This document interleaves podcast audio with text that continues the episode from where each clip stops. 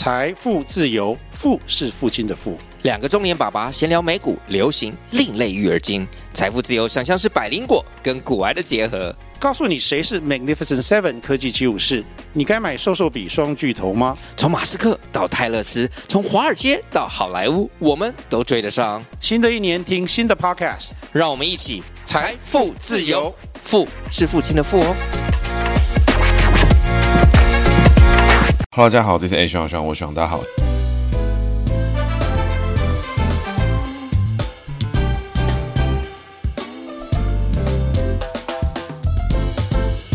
Hello，大家好，这是 A 徐朗徐朗，我徐朗，大家好，徐朗又回来了。今天呢，要讲的是蓝白合哈。那这个蓝白合呢，真的是废到笑啊！坦白说，是废到笑，真的是不知道从哪笑。然后最近呢，在这个周年回顾啊，各式各样的节目里面，其实有陆陆续续听到蛮多听众的声音，就是说其实蛮喜欢听到学长这个狂喷一波，万众瞩目啊！学长又回来了。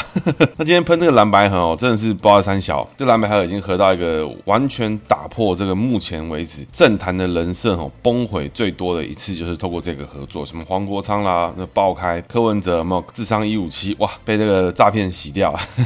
那这个朱立伦统计学教授哇，这个什么各式各样的这种奇葩操作哇，全部都能出现。所以这期节目呢，特别呢跟大家介绍一下蓝白盒，而且呢，维基百科上面已经有蓝白盒的维基百科的页面。那这个觉得。真的是蛮北蓝的，这整个故事哈，这个我觉得跟大家分享一下这个柯文哲的心路历程啊，就是他从这个绿白合作有没有，然后哎，然后到这个蓝白合作，哎，怎么发生什么事情？那我们从前面呢开始一一跟大家做分享跟这个讨论。那最早期哦，柯文哲的出道哈，我非常清楚整个过程是怎么发生，为什么呢？因为 因为我就参与在其中。那我在二零一四年的时候呢，不免俗我，再跟大家介绍一次，我在二零一四年的时候曾经呢领过柯文哲的薪水，做的是他监票的这个工作。那当时负责的业务，其实蛮。多的，所以他最近呢，听到他在喊出什么，哎，全台湾呢又要有什么一万五千个什么监票的啊，什么这些哦，听听就觉得啊，笑笑呵呵哈，这个谁去操作呢？呃，跟怎么操作呢？这个我大概心里有数，那能不能做到呢？我是高度怀疑。那当年哈绿白合是非常的明确跟清楚，为什么呢？因为整个柯文哲办公室哈，大概大概主力的工作人员大概有四成以上啊，来自于民进党背景的，这个我非常确定。只是呢，它是来自于各个派系，包含呢、像是可能鹰派啦，可能苏贞昌体系啦、谢系啦，哎，扁系，甚至可能也有人，甚至早期的美丽岛有没有派人进来？哎，其实都是有的哈，各位不要怀疑，其实非常多各式各样的民进党派系人在里面。所以我那个时候呢，我其实只是一个学运的这个那个时候还可以称之为可能青年啦，少年可能有点过头。那那时候加入进去呢，哎，发现就是很多各式各样的不同的人。当时呢，那个整个监票的大哥呢，就是一个曾经是民进党美丽岛派系。那后，面呢，因为红衫军的事情呢，哎，就慢慢淡出，因为他们跟陈水扁呢就合不来。那可以看到，好的柯文哲体系里面呢，他是透过用各式各样的民进党的人啊，甚至呢，当时还有一群欧丽莎，每天穿得很帅啊，是亲民党的，进进进出出，哇，每帮他动员啊什么的，各式各样的人都在里面。那另外还有一派呢，就是那种比较年轻的啊，这种透过海选进来的人。那当时其实就是这个组成的成分。大概有战力的哈，有集结成战力的，主要都是以民进党体系为主，所以那时候绿白合作吼是非常的密切，甚至呢，在他二零一四年当选之后呢，台北市政府跟台北市议会呢，也是透过整个民进党的党团呢，做了非常多的合作。那个事情呢，逐渐哈，慢慢的，哎，大家就觉得好像怪怪的，为什么呢？因为柯文哲好像开始慢慢的背弃他这个整个台派的思想，开始在过程中呢，哎，偷打一拳啊，吹个两拳，踢个一脚，哎，打个几下之后，发现好像柯文哲呢，试图呢，想要取得更多中间偏蓝的选民，想要。这些人的选票全拿，所以他想要拿的是什么？想要拿的是深绿的藤席票啊，这个浅绿的这个这个脑残票，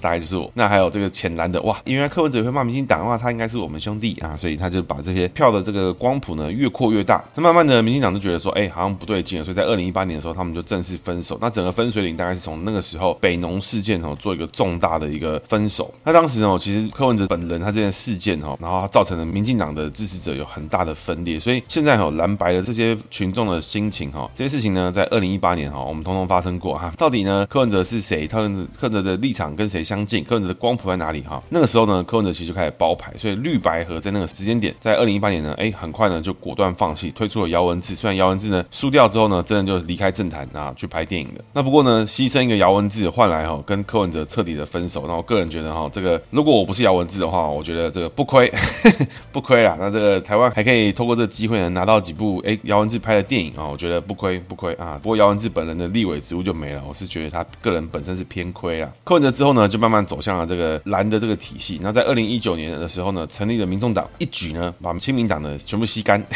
这亲民党呢在二零二零年就直接消失瓦解。不见，所以在第二任的任期中呢，柯文哲呢就开始大量的运用了偏蓝体系，但是不是正蓝背景，比如说黄珊珊啦、谢立功啦、周台竹啦，比如说一些这种里长体系的结合啦，比如说一些亲民党的议员啊，林国成啦，然后这些人的后代或是台联非绿的这种陈思宇啦，什么这些人，重用这些人之后呢，慢慢的好像打出了一个新的力量，新的一个空间。所以说这个新政治啦，看起来就只有这个招牌是新的，其他哈内容物看起来都是旧的这种混装包装的，而且呢，你说包装是新的，这包装也是他妈干来的。但不过呢，他跟民进党呢已经彻底分手。这个国民党呢作为新欢，那柯文哲就不断的透过消费民进党呢，哎，来跟国民党取得好感。那在二零二零年之后哈，正式分手之后呢，其实对于民进党来讲，其实就是在清洗的过程啊，就是把这个大家的思维啊、想法啊，逐步的哈，这个每一代历朝历届的柯粉一路一路变成柯黑。那这个东西是谁变的？其实最主要哈，柯粉变柯黑都是谁害？都是柯文哲自己害。因为柯文哲不断的在他这一路的政治之路上面背弃了他的核心价值。柯文哲哈也展现了就是那种这个。核心价值呢，就是所谓的我绝对会背叛我之前的核心价值啊，这也是一种核心价值，只是呢，可能之前从来没有人想过，这原来也是一招啦。那一路走来哈，这个根据维基百科上面的解释哈，蓝白合呢的要回溯到二零二零年的选举之中哦，当年呢，民众党的全国后援会总会长谢俊洲哦，这个 AKA 阿啾，这个谢俊洲呢，本身呢，其实他也是民进党背景相关，然后穿着民众党的背心呢，跟着民众党的舞团，在国民党立委候选人的陈明义后援会上面站台力挺，而且还说。呢，今天的出席哈，有获得民众党的柯文哲同意。那陈明义呢就说啊，这个彼此哈理念相同哦，就可以志同道合，就可以上来。那当时呢就开始很暧昧的这种民众党呢跟国民党呢开始慢慢的合作。这个谢俊州呢，不瞒各位哈，如果去搜寻的话呢，会发现什么？在这个二零二三年的十月中的时候呢，透过当时他是全国家长会会长的这个资格，同时呢他是柯文哲市长任内的市政顾问，然后再进行这个桥学区的事情。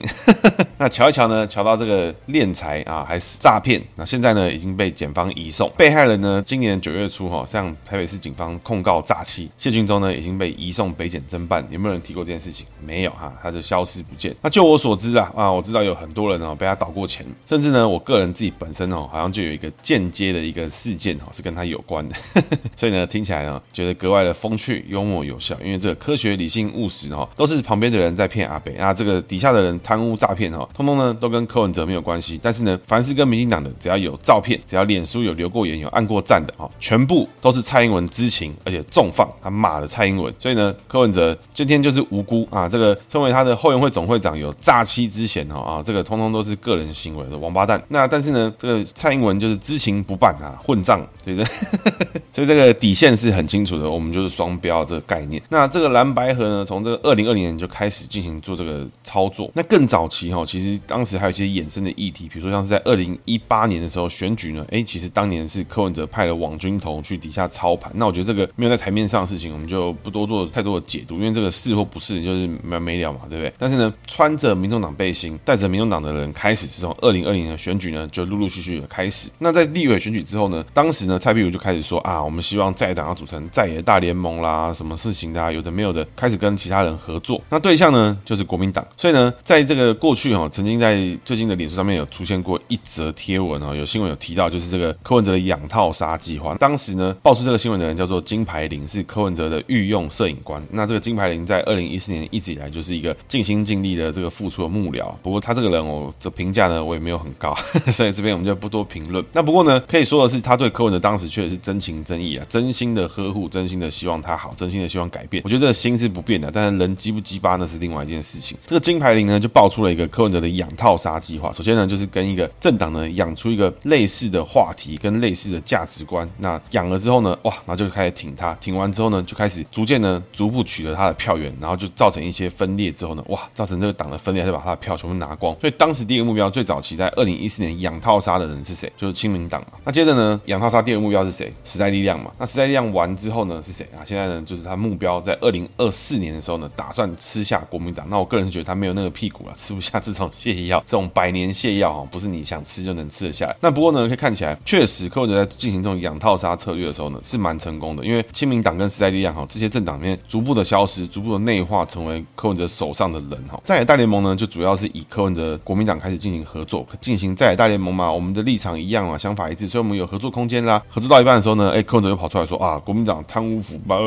什么的。那这种不清楚的小蓝啊，或是搞不清楚状况，就真的被他洗过去，就是进行养套杀。所以他们的支持者呢，慢慢开始进行同那相对的，在他另外一边，二零二零年开始的民进党支持者，或是你可以说台派支持者哦，慢慢就发现说 柯文哲这个人就是他妈在胡烂的。那这个他只是一个比较花式的 AI，因为在二零二四年的初选的时候，其实很多人在提到说侯友谊就是一个 AI 嘛，后后 GPT 嘛，就只讲啊后后大家后后要做代机哈什么之类的。那柯文哲哈就是一个花式啊，我来讲了啊，我们医生哈，我们医生是不会这样子想啊，我来讲了啊，我 来讲了是这样子啊哈，我跟你说了，人还是要这个科学、理性、务实哈，这个各式各样的这种花式啊，大概就是柯文哲的这个花招。那这柯文哲呢，就开始讲这些有的没有的事情，在二零二零年之中呢，就开始出现了各式各样的这种民众党呢，不断的在试探国民党，比如说市长补选，哇，蔡壁如的户籍呢迁到哪里去？哎，迁到了高雄去了嘛，对不对？开始觉得说，哎，是不是有什么机会，有什么搞头啊？有没有可能合作发展什么时间啦，发展一些机会啦什么的？哎，这就是在二零二零年最早期的蓝白合开始台面化的一个方式。那当时呢，大家只觉得什么啊？这个柯文哲啊，为为了成长啊，为了要把这个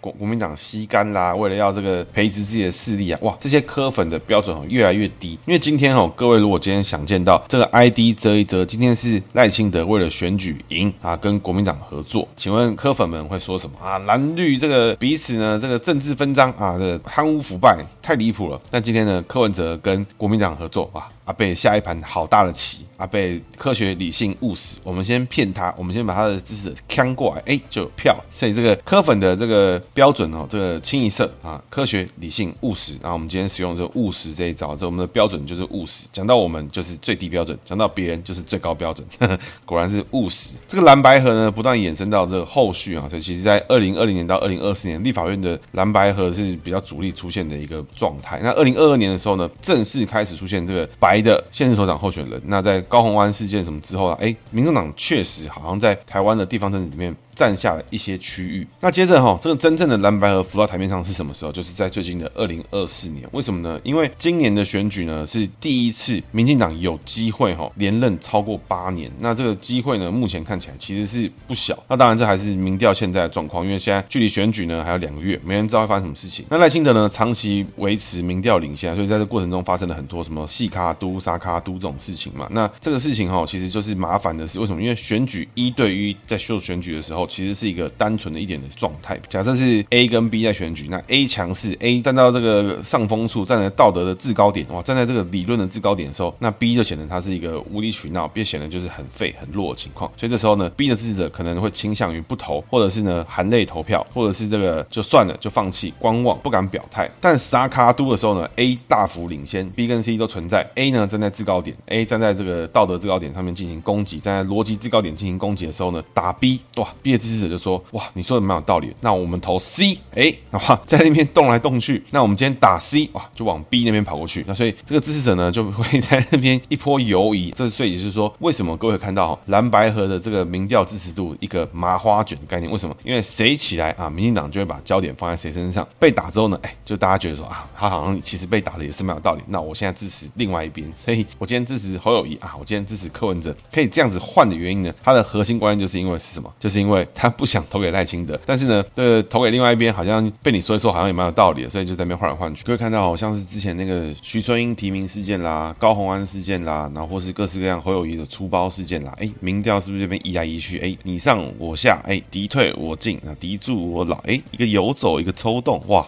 那我觉得投票好像没有那么辛苦啦。这种投票哦，充满了算计的事情是从谁开始啊？就是一样哦，从我们的政坛乱源柯文哲开始。今天呢，我投这一票，好像就是说。我投给阿北是希望阿北监督制衡这个蓝的，然后把绿的打爆、抓爆、弊案啊，什么科学、理性、务实。但是呢，你说柯文哲用了这么多这个八加九，用了这么多地方的这种黑道，用了这些有的没有的，那请问这事情是怎么啊？这个阿北科学、理性、务实，这个阿北是耶稣会，耶稣他会净化这些人。这个没有重大罪犯，没超过十年以上的啊，不处理啊。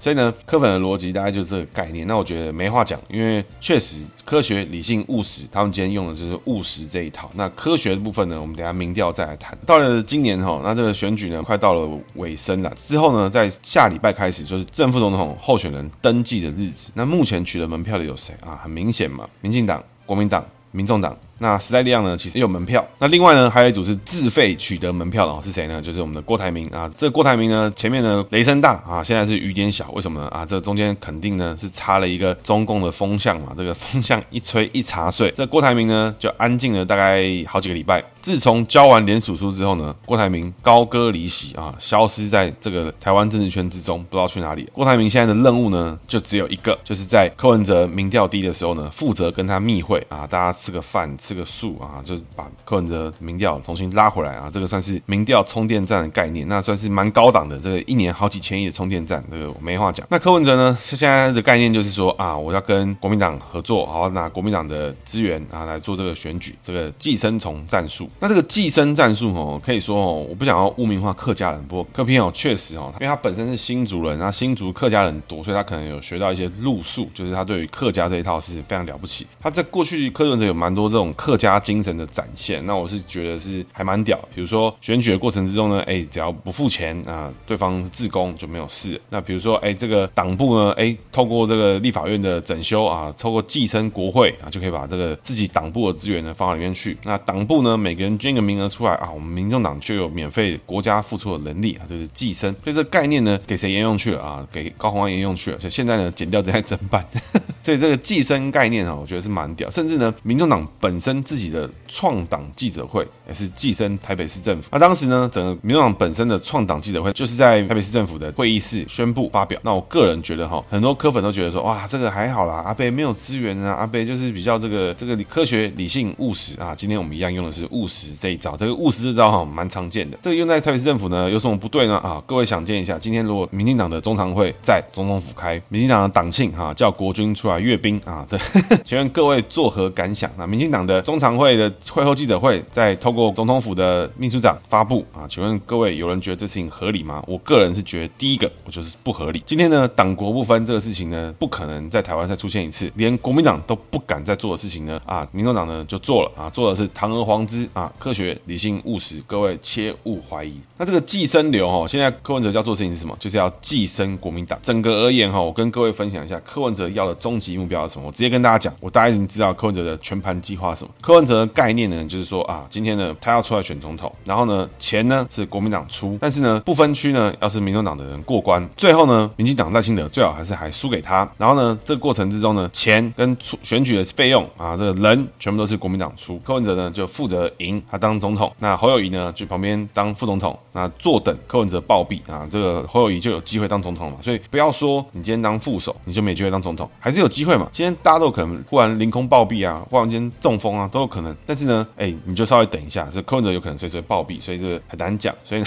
这个事情就很简单嘛。所以不是说我今天柯文哲当政的就不给国民党机会啊。我柯文哲是这么小气的人吗？是这么客家的人吗？不是嘛，对不对？所以大家都有机会。那只要我暴毙了，你就有机会了嘛。那大概是这个概念。所以呢，目前蓝白和逻辑，柯文哲要的事情就是啊，这个合情合理合法的让国民党呢出所有的资源，出所有的钱，然后出所有的动员，那出所有的地方，出所有的招牌，然后把柯文哲放上去。去那议题上面呢，柯文哲还要可以。打侯友谊两三巴掌，说侯友谊自己去选也选不赢，国国民党就是贪污腐败是蟑螂什么之类的。然后呢，国民党要让他，那让完之后呢，哎，民进党最好是也顺便躺在旁边一起死一死，这样。整个而言呢，这大概就是柯文哲要的核心的目标了。但是目标呢，这个我想你知道，我知道，这个独眼龙也知道，我相信朱立伦跟侯友谊还有任何有智商的人知道。那这个事情会不会发生嘛？也有可能嘛。就是说我今天去打 NBA 有没有可能会赢？学长今天去打 NBA，找几个找四五个粉丝一起去打 NBA 有没有可能会赢？有吗？就是对面五个。集体全部暴毙，打到一半彗星撞地球，然后我们就赢了，是是有机会的，只是几率就是蛮低的，而且有脑的人都不会让这个事情发生。那柯文哲要如何让这个事情发生呢？他就用这个寄生战术，共产党战术。那所以各位吼，就是有幸呢看到这个历史课本上面的这种经典的一幕，就是在过去曾经哦，最近 Instagram 有发，就是说在历史课本上有各位曾经如果有印象的话，就记得在这个第一次国共内战跟第二次国共内战的时候，其实常常发生这种国共内战之间呢，哎，边打边谈，今天谈判，明天就打，今天谈判，明天打，哎，旁边的省在打，在谈判，这边的省在打，这种事情是很常发生的，边打边谈。蓝白合呢就处于一个边打边谈的状态。过去哈一直以来，这我相信呢，这个国民党泱泱大党、百年大党一直以来哈，这个凡是有边打边谈的这种经验哦，每次都输啊！我没有听过国民党边打边谈是谈赢的，是打赢的啊，没有，全部都输，是输到尿裤子的那种。所以我不知道为什么国民党有这个勇气再来挑战一百年前的老学长失败的那个地方。那这个概念哈，我相信是是蛮新颖的。那整个时间序哈，其实最主要发生的蓝白河定下来的时间点是什么？其实最主要呢，就是在最近的十一月十五号的时候呢，发出了一个正式的协调会。那当时呢，整个引爆蓝白河必须要进入谈判流程的过程是谁呢？其实主要呢，不是柯文哲啊，也不是什么黄珊珊，也不是金普聪，反而是马英九，台湾历史推手马英九。凡是有什么重大事情呢，都是马英九在搞事。那马英九呢，他做了什么事情呢？他就说啊，呼吁呢要支持全民调，只要全民调呢，就是可以谈出一个政党内的一个方式。那就是过去呢，一直以来国民党都是用全民调的方式，民进党是用全民调的方式，选初选的人选就是用全民调的方式。那大家都同意嘛？大家都说啊，你说的好像有没有道理？那不过呢，唯一差别是什么？差别就在于说，朱立伦跟侯友谊想要加入的是政党支持度。那大家都想说啊，朱立伦又要出怪招啦，什么什么的。那其实哈，朱立伦我觉得也是有点道理。为什么呢？原因就是因为过去所有的初选都是党内对党内，所以当然党内对党内对比互比比一比，没有其他太大的变数嘛，对不对？可是今天蓝白合是跨党跨派的合作，在那边哎去协调啊，去沟通这件事情，所以加入其他的变音去做控制，我觉得在可控范围跟可讨论范围内之内，确实这个说法并不是太不科学哦。当然，从民主初选就比较北蓝一点，那当然就吃定别人了嘛。所以呢，这个过程中，马英九就忽然跳出来说啊，我支持全民调。那我们就在十一月十五号，今天呢，我们马办出来坐庄，马英九办公室呢是超蓝公正独立第三方，左边呢是我们的国民党中央以及侯办，右边呢是我们民众党党主席以及这个科办。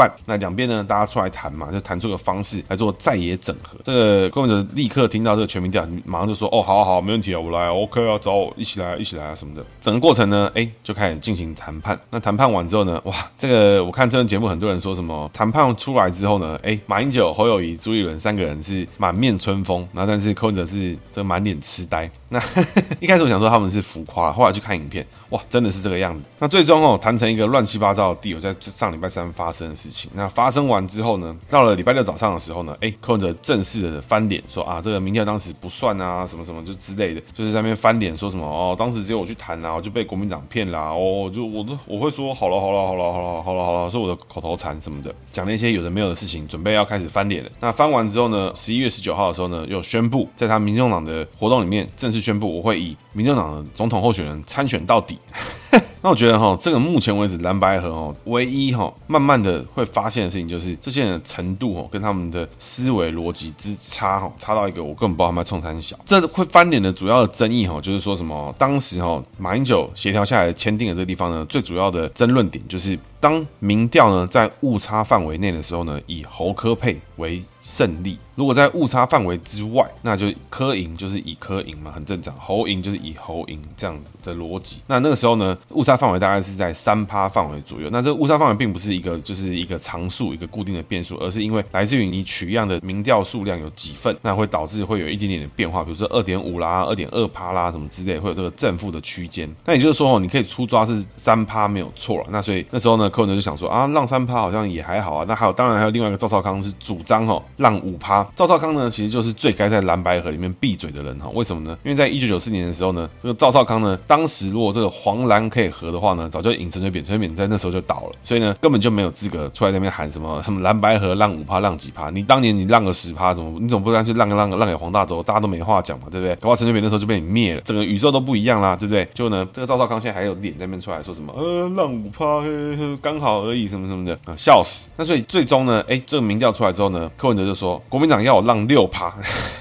然后呢，这真的是一个荒唐至极的一个结论，也就是说，柯文哲说的浪三趴就是三趴，也就是正负一点五就叫三趴，所以它的误差值三趴其实是一点五趴的意思，它的 三趴其实是六趴的意思。那这 这个概念呢，导致哈国民党党主席朱立伦呢，必须呢重回他的统计跟会计专业，然后在记者会上面跟大家分析，去讲什么叫统计误差，什么叫做误差范围。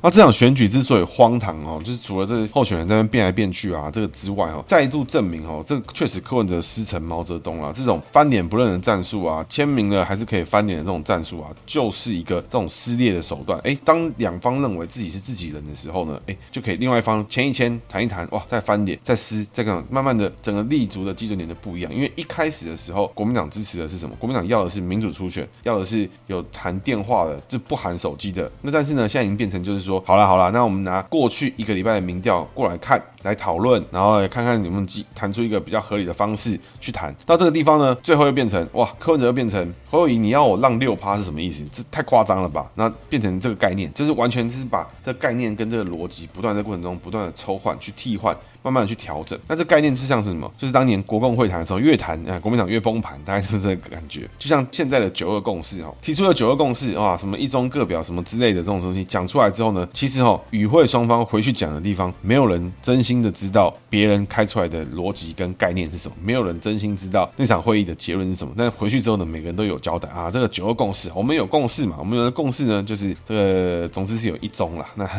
大概是这感觉。所以这些人哈，这个。郭台铭、侯友谊、朱立伦、柯文哲。每一个都说他们最会谈两岸的事情，每一个都说他们最会沟通，每一个都说他们这个非常善于谈判。那这个一个一个来检验的话哦，这个刚好我们的中国共产党作为我们的主考官，最会谈判的郭台铭，在查税之下呢，立刻整个被调静音，消失在政坛之中。最会谈判、最重视两岸和平、最想要跟中国谈、跟中国谈就可以谈出结果的柯文哲、朱立伦、侯友谊啊，这个第一个没帮郭台铭谈就算了，光他们两个自己谈都可以谈出问题。完全不懂这是什么概念，这完全不懂这是啥小。柯文哲呢，在这过程中呢，还不断哦，去谈说什么啊，现在这个总统哦，大权什么如何的啊，然后又不用负什么责任之类的啊，讲一大堆这种宪政奇迹的狗屁。那基本上呢，可以去仔细听的话，可以看到很多学者去看过柯文哲的这个论述基础跟他的能力哈，基本上呢，就在一个大概估计啊，就是高中学生会的范围附近的这种等级，什么一下喊联合内阁啦，一下喊联合政府啦，然后一下内阁制啊什么的，那基本。本上呢，就是那种刚开始学公民课的学生啊，看到哪个有利，就觉得自己是最聪明的，选这个对我一定最有帮助啊。自己人少的时候呢，啊，没办法自己一个人独拿的时候呢，就说什么，就是要联合内阁啦，组联合政府啦，一定要跨党派啦。就这个人哈、哦，柯文哲的这个等级哈、哦，我觉得他的宪法跟任何的这种法律思想、民主思想的认知哈、哦，基本上呢，大概就是国高中生等级啦。那所以就是说，确实蛮多国高中生真的就真的认为柯文哲是不错的选择。那我觉得不多说，不多评论，因为我对于。别人的粉丝哦，我们是不太攻击的。那这个支持柯文哲哦，没话讲啊，恭喜欢迎你们继续支持柯文哲。那不过柯文哲显现出这么多东西了，这么多这个明确明显的外显行为是有问题的。那你们还支持下去啊？这个只能说台湾哈非常有希望跟前景。科学、理性、务实是我们坚持的这个价值。那整个谈判蓝白合现在看下来哈，就觉得说，第一个哈，民进党是伟大的，为什么呢？啊，因为国共呢，在这个华人世界之中哈，华人历史之中哈，合作过三次啊。第一次呢是因为军阀割据，所以国共呢，身为这个新的新中国的政党，必须呢联手合作啊，扫除军阀，然后开拓新的中华共和国啊，这就是我们的国共第一次合作的目标。那第二次的目标呢是什么啊？是国共合作啊，打倒日本军国主义。确实啊啊，当时呢，哎，就让整个抗战呢开始往打倒日本这边开始，甚至呢还有衍生出什么张学良啦什么这种各式各样的事件。那第三次国共合作呢啊，在我们的二零二三年啊十一月十五号的时候正式发生，它也是边打边谈。那这个国共合作呢，这个真的是看起来真的是觉得奇葩。所以国共三次合作，各位听好记得啦。第一次我们国共合作打倒军阀割据，第二次打倒日本军国法西斯主义，第三次啊下架民进党。我希望哈国民党这一次哈有机会稍微哈不要再重蹈你们学长的覆辙啊！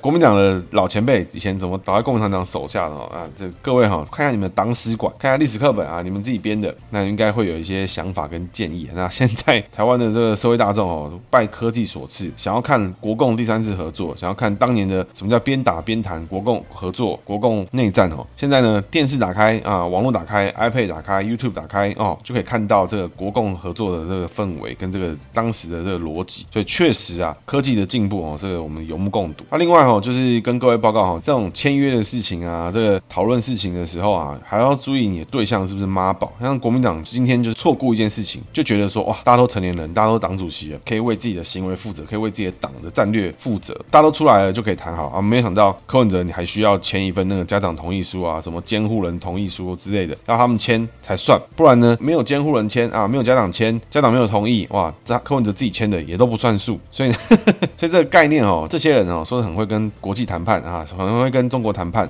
可以看出来哦，这是放屁。那另外这些蓝白合之外哈，衍生出一些什么案外案哦，垃圾至极的案外案，比如说我们的黄国昌哦，这个黄国昌呢，国昌老师曾经呢，哇，正义之声啊，喊出全台人民的愤怒哇，打击国民党哦，打击民进党哦，这是清流，只有他一个人最懂法律。这康奈尔接皮战神二点零哈，一点零是邱毅，那这个二点零康奈尔战神哦，这边在喊喊喊喊，喊到最后呢，哎，现在呢也推离了时代力量，时代力量人怎么想我不知道啊，因为时代力量可能也快没有人，所以他们可能也没什么想法。他接着加入民众党，开始呢为柯文哲呢前后奔波，为柯文哲呢奋战。那他的第一站的出发点是什么呢？黄国昌呢要去找赖清德辩论。那这个概念呢，基本上是我不知道是什么杀小的什么逻辑，就是你为什么觉得你今天要找谁辩论，你就是你就是可以找他辩论，这不是只是就是那种八加九辩论，只是你的武器而已嘛？你就是加九嘛？有事没事就想要跟人家老大单挑。今天哦，黄国昌还有两个机会，有机会跟赖清德辩论。第一是什么？第一是拿民众党的总统或副总统的候选人的资格。第二呢是回去时代力量用总统、副总统的资格参选，那你都有机会跟赖清德辩论。那现在呢，黄国昌就最多是一个民众党的党员，那你还要跟赖清德辩论，你也不用辩。这大概是说我今天发 FB tag 黄国昌说，国昌老师要不要出来跟我辩论？我们辩论一下台湾未来是怎么样，还有辩论你到底该怎么做，还是怎么样？所以呢，这个身份完全不对等，这逻辑完全不对的。而且呢，到底为什么你觉得你出来辩论了，别人不接或者别人不理你，就是这是什么东西？就是只是没有人想理你，只是你很北蓝而已啊。国昌老师呢，看起来已经是这个已经是疯了。不过场地如果是选在这个戏子停车场的话，因为停车场现在不能停车嘛，所以我觉得或许啦啊，这赖清德可以考虑一下。不过民进党内应该很多人都在等黄国昌来跟他辩论，因为不分区对不分区啊。如果今天黄国昌呢是总统候选人、副总统候选人，那当然是民进党就要用总统或副总统候选人出来接嘛，对不对？那这黄国昌呢，就根本就是来乱，到底是什么辩论？到底是什么杀小？所以呢，所以呢，民进党呢也派出了这不分区的王义川准备出来接战。那这 那这边呢，我们是期待啦。那我觉得哦，看到黄国昌现在的行为哦，其实呢，到二零一四年、一五年、一六年，也不过大概就八九年期间哦。当时哦，国昌老师对于整个学运的学生的影响力之大，当时国昌老师讲一句什么，哇，整个社会氛围就要改变，甚至当时整个这个议场内学生要撤离啊，都是国昌老师去跟他谈，去跟他乔或什么去做这些事情。那结果国昌老师呢，最终哦，从这种正义之声、这种咆哮，到现在呢，变成一个丑角，变成一个斜咖，甚至呢，他现在支持柯文哲，柯文哲帮李全教喊动算。那请问，以黄国昌的角度来讲，黄国昌是不是支持黑金？钟东锦是不是黑金？黄国昌的自己的标准跟水准可以这样变来变去？那我是真的不知道他要说什么。那另外呢，案外案之二是什么？是虞美人力挺黄国昌。虞美人呢就说出了为什么黄国昌要退党加入民众党，原因是什么？很简单，原因呢就是因为民进党在改变，离公理正义越来越远。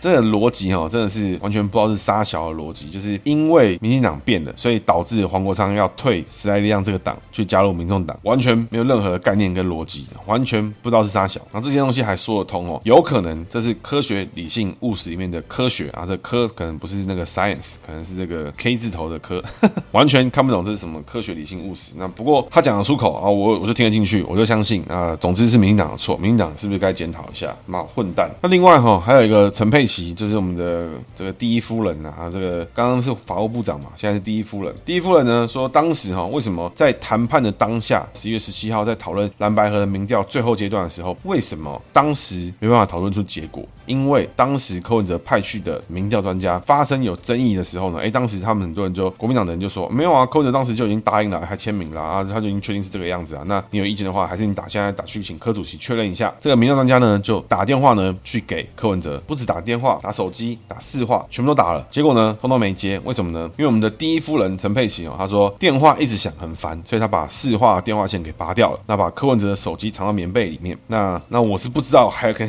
还能说什么东西。这个陈佩琪。已经是最高境界，就是电话太吵了啦，不行啦，不 OK 啦。那以后真的真的有一天，我们的科党或者我们的这个科主席在处理国家大事或是市府大事的时候啊，曾经呢会不会有什么事情，就因为你把电话挂掉，你把这事情挂掉，导致幕僚找不到主帅，那没办法做出下一步决定的时候，这时候怎么办？因为我们的第一夫人觉得太吵，这个太荒唐了。那如果有一天真的有一天在平行宇宙之中，柯文哲当选了三军统帅，发生了战争。或发生了外交危机，或发生了一些需要总统第一时间给出这个指示跟背起责任的时候呢，当时陈佩琪把电话挂了，请问我们台湾民众该何去何从？那我是高度怀疑了。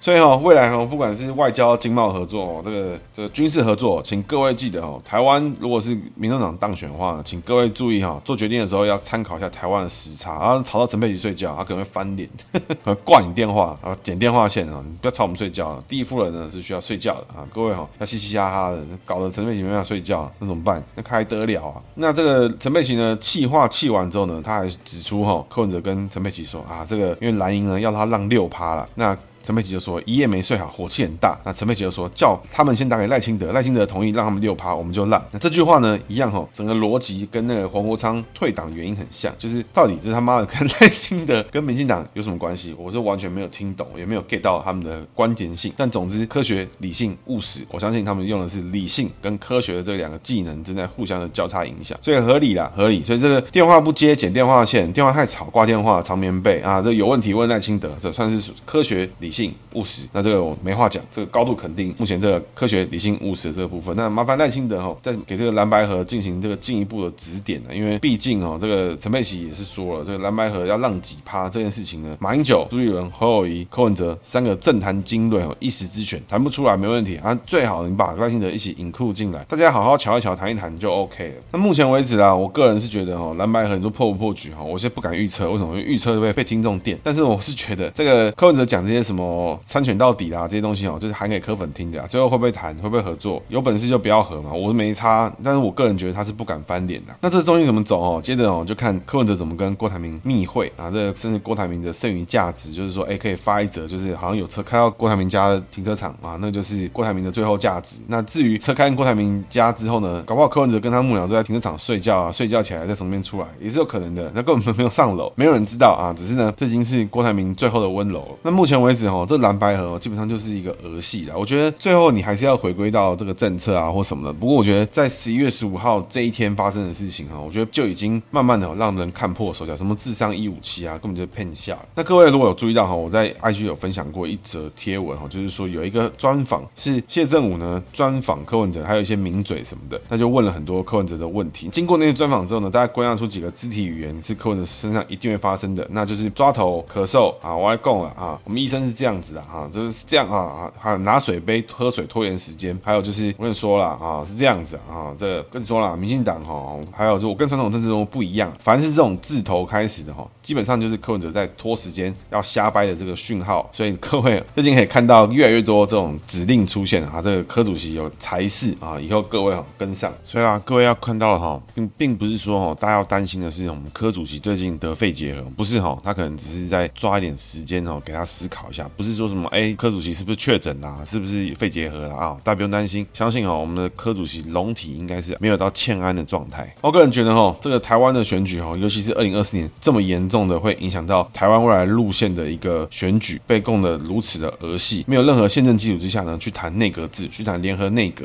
其实呢，就是花式的在收银牙汤啦，就是大家在瞧政治分赃了。连民进党呢都不会做这种事情，民进党最多选区做礼让，选区做沟通，但你说未来内阁跟主阁的权力要由谁负责？白纸黑字签给签给全国人民看，说未来就进行这样的分赃，然后没有任何的规范，然后现场签约的有法律人、有会计师、有警察、有医生，哇，四个人签出一个乱七八糟的合约。为什么台湾很多人说这个专家只是受过训练的狗？为什么人家说念书没有用？这四个人完美体现了这种价值。好了，我个人哈判断就是说，这个闹剧呢会持续到下礼拜五，因为整个登记的时辰哦是在下礼拜五是最后的登记时间。下一次的这个蓝白合作、蓝白边打边谈哦，这种会谈哦是在下周三会发生，必须要做决定。那我觉得现在哈这个倒霉的人是谁呢？啊？当然是这些人的副手嘛，他们的价值是什么？他们只是被电档用的嘛。那另外一个免洗的郭台铭，帮他们冲三小嘛。那这场闹剧哦，影响台湾的政治跟未来，因为接下来就是整个全世界在看中国什么时候会对台湾做出侵略的动作，或做出有可能比较失去控制的举动，就是在什么时候？二零二七、二零二八，甚至二零二五都有人喊出这个数字。这么重要的选举，下一个任期的总统影响非常大。如果下一任期的总统是个北蓝，是一个谈合作都谈不好，内部去和谈就谈不好，外部去谈。哦，好了好了好了，撸一撸就不行了，什么这种的，你觉得各位有可能发生这种事情吗？所以有，这种闹剧哦，我觉得还要等到下个礼拜，然后接下什么蓝白合一下，蓝白不合一下又怎么样的，真的是笑死人，好险哦！现在不是打仗，因为打仗是没有时间限制，现在是选战，选战有中选会登记的问题，而且是早就公布的规则，没有民进党恶搞的问题，是公布一年以上就是这个时辰了，所以没有借口，没有理由啊！如果今天蓝白还要怪说都是民进党不给我们更多时间去思考，中选会应该要给我们更多的时间，或者是没话话讲了。那这个以后哦，建议哦，各式各样的任何柯文哲签名的哦，台北市以前过去的公文哦，其实各位可以想见哦，以前台北市政府柯文哲盖过公文，其实都不算数啊。为什么？因为柯妈妈没有盖，监护人没盖之前，那些公文他妈哪算数啊？您各位不要笑死了，我们监护人没签名，台北市政府傻小。最后啦，经历过这场蓝白合哦，其实各位应该会发现一件事情哦，现在政坛上的一流的 A 咖哈，比如说韩国瑜啦、柯文哲啦、侯友谊啦、哎赖清德啦，这些人哈，毕业之后这场选战、这场蓝白合结束之后都有事情做，那只有一个人没有事情做，那个人是谁？那个人就是朱立伦嘛。为什么？因为这场选举之后呢，他蛮高几率呢是吃到一个败战，所以呢，他的退路呢，跟他未来的工作呢，跟他未来的政治前途，其实哦是堪忧的。那不过哈，根据哈我跟一个这个听众一个学弟哈讨论过之后呢，哎，其实哈朱立伦有一个出路是不错啊，做连锁餐饮。那最近在连锁加盟展的话，欢迎哈朱立伦参展。为什么呢？最主要哈朱立伦这个人本身哈翻桌率极高啊。为什么？从二零一六换柱就翻桌啊，二零二零郭台铭也翻桌啊，他翻完一次啊，再翻二零二四一次，二零二四翻桌完之后，蓝白合哇，马上现翻两天就翻了好几次，翻桌率哦非常之高，逢他必翻。所以呢，朱立伦不去做连锁餐饮哦，传授一下这个翻桌大法，我觉得是可惜啊。以上今天节目，谢谢大家，大家拜拜。